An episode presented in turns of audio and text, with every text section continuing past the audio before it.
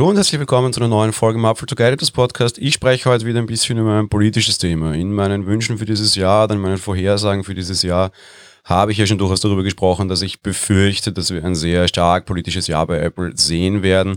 Da war noch nicht ganz absehbar, dass es tatsächlich wieder auch im Zusammenhang mit Regierungsbehörden sein wird und dass es tatsächlich auch wieder im Zusammenhang mit der amerikanischen Politik sein wird, ist mal ganz abgesehen von irgendwelchen Trade Wars, wo jetzt nicht irgendwie das Hauptziel ist, sondern sehr häufig vor allem irgendwie der, der Lücken, also halt einfach ein, ein Mitbefangener oder ein Mitgehangener quasi, der hier auch zu Problemen kam. Wir erinnern uns an den Anfang des Jahres, also eigentlich ging schon Ende letzten Jahres los.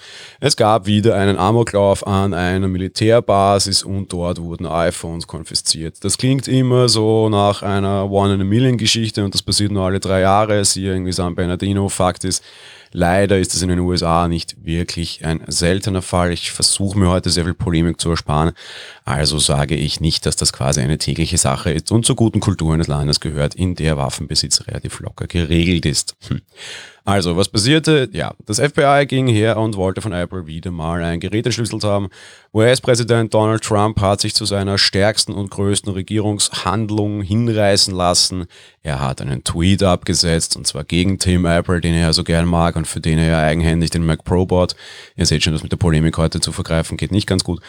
Ähm, Fakt ist, das Ende war dann eine relativ einfache Geschichte, weil das FBI hat sich das iPhone woanders entschlüsseln lassen. Sicherheit gibt's tatsächlich nicht. Dementsprechend, wenn man die entsprechenden Connections hat, wenn man eine Ermittlungsbehörde ist und wenn man das entsprechende Kleingeld einwirft, dann kann man sich so ein iPhone schon entschlüsseln lassen. Da immer noch ganz groß ist natürlich Grey Key und vor allem natürlich durch die ähm, Black Rain Geschichte, also durch eine Sicherheitslücke im Bootraum, die nicht patchbar ist, die für sehr viele Geräte noch möglich ist und sehr viele Geräte aufmachen kann, wenn man die entsprechende Implementation hat, ist hier natürlich eben ein, ein klarer Beweis, Sicherheit ist nicht gegeben.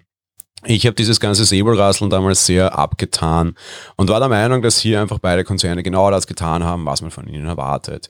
Gewisse an Sicherheit stark orientierte, ich möchte es nicht sagen ängstliche oder vom Populismus sich angreifen lassende Bürger sind sicherlich auf der Seite des US-Präsidenten gewesen und wir sind auch der Meinung, dass Apple dazu gezwungen werden muss. Die Sicherheitsbehörden haben alles getan, was in ihrer Macht stand und dementsprechend auch bei Apple angeklopft, um dort abzublitzen. Apple hingegen bedient auf der anderen Seite all jene Nutzer, die da vielleicht ein bisschen weiterdenken, die da vielleicht einfach eine gewisse Wertigkeit in Sachen Freiheit und, und Selbstbestimmtheit haben und das entsprechend nicht unterstützen wollen und vielleicht deshalb auch Apple-Kunden sind. Jetzt gibt es einen neuen Bericht von Reuters, der mich allerdings sehr nachdenklich macht. Apple steht für Sicherheit und es gibt einen großen Kritikpunkt, den wir hier im Podcast auch schon besprochen haben. Die iCloud ist de facto nicht verschlüsselt beziehungsweise nicht richtig sauber verschlüsselt. Es gibt nur drei Dienste, nämlich iMessage, den iCloud Schlüsselbund und die Gesundheitsdaten, wo Apple selbst nicht mehr an meine Daten rankommt. Um es kurz und sehr einfach zu sagen, Apple schmeißt den Schlüssel weg, den Schlüssel hat nur der Kunde und es ist Apple nicht möglich, auf diese Daten zuzugreifen. Für iCloud-Backups gilt dies nicht und für mich war das immer ein großer Kritikpunkt. Einem Medienbericht von Reuters zufolge mit Quellen auf beiden Seiten, also FBI und Apple, nach soll Apple jetzt auch die Arbeiten an einem endgültig verschlüsselten iCloud-Backup eingestellt haben, um hier keine Vorwürfe für Ermittlungsbehinderung zu haben und hier durchaus auch eine Angriffsfläche, wo die öffentliche Meinung wahrscheinlich auch sehr schnell kippen kann, entsprechend nicht mehr zu bieten. Warum sage ich, die öffentliche Meinung kann hier so schnell kippen? Ja, ich glaube es tatsächlich. Ja.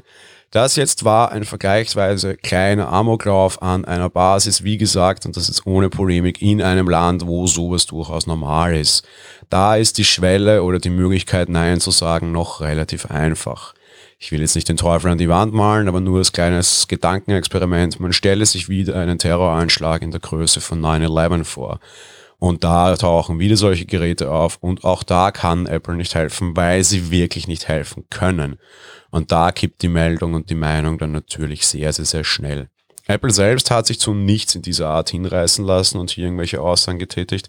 Fakt ist allein, dass es jetzt schon so lange dauert, bis wir verschlüsselte iCloud-Backups kriegen, ist das durchaus denkbar. Was Apple nämlich sehr wohl immer tut, die Daten aus der iCloud herausgeben. Da gibt es ja auch eine eigene Seite dafür. Allein im letzten Jahr waren das circa 1600 Fälle in den, in den USA, wo diese Daten rausgegeben werden. Ich verstehe es sogar ein bisschen, dass Apple das nicht als offiziellen Default-Weg macht. Ich will mir immer noch eine Möglichkeit wünschen, das zu tun. Eine für mich sehr gängige Variante, die ich auch immer wieder vorschlage und auf die ich auch noch nie ein negatives Feedback erhalten habe.